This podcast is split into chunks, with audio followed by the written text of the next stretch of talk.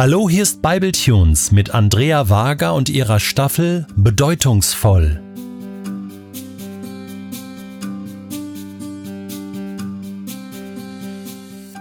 In der letzten Episode haben wir vom Schmerz gesprochen.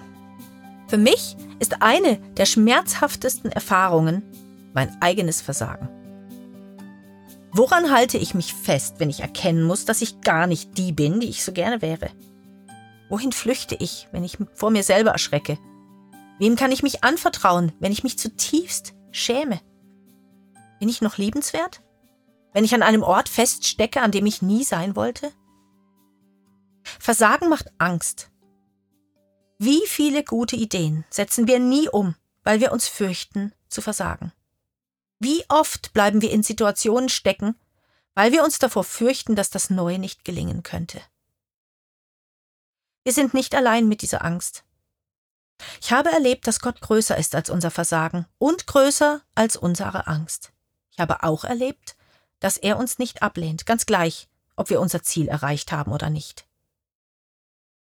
Wenn ein Tongefäß leicht angetrocknet ist, wird es abgedreht. Dazu setzt der Töpfer sein Werk zurück auf die Drehscheibe, diesmal andersherum. Und zwar so, dass das abgeschnittene Fundament nach oben zeigt.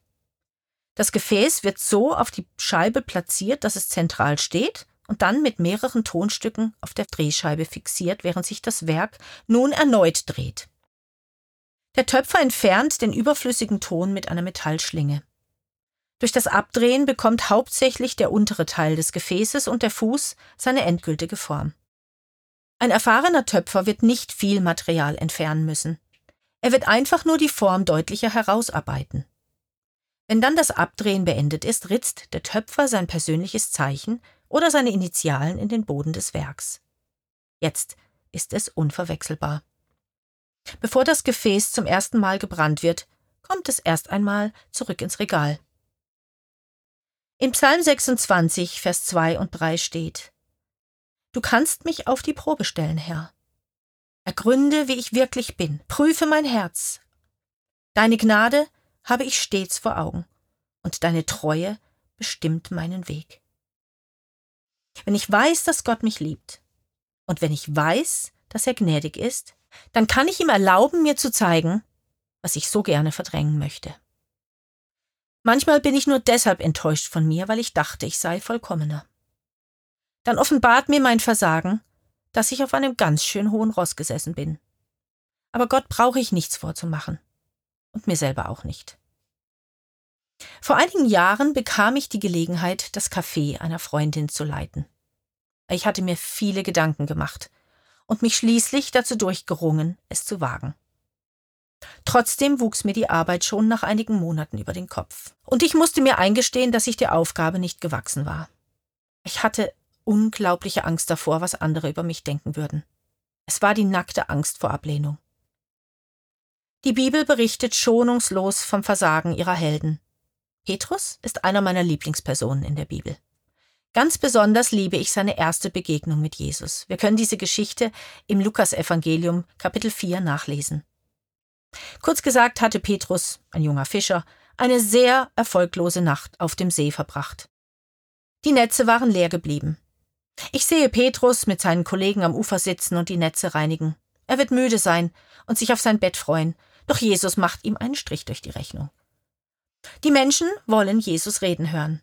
Also bittet er Petrus darum, ihn mit dem Boot etwas auf den See zu rudern, so dass er von dort zu den Menschen reden kann. Wir wissen nicht, ob Petrus der Rede zuhört oder weiter seine Netze reinigte, aber am Ende der Rede passiert etwas sehr Ungewöhnliches. Jesus fordert Petrus auf, noch einmal mit dem Boot aufs Wasser zu fahren. Er verspricht ihm einen großen Fang. Was hat Petrus wohl gedacht? Er war ja kein Anfänger, er kannte sich aus. Sie hatten die ganze Nacht nichts gefangen. Und die Wahrscheinlichkeit, am Tag erfolgreich zu fischen, war ja noch kleiner. Doch Petrus überwindet seine Müdigkeit und seine Enttäuschung. Du kannst gerne nachlesen, was passiert. Ich verrate nur so viel. Diese Begegnung hat das Leben von Petrus völlig umgekrempelt. Wenn ich davor zurückschrecke, etwas noch einmal zu versuchen, obwohl es mir schon einmal misslungen ist, dann steht mir meistens mein Stolz im Weg.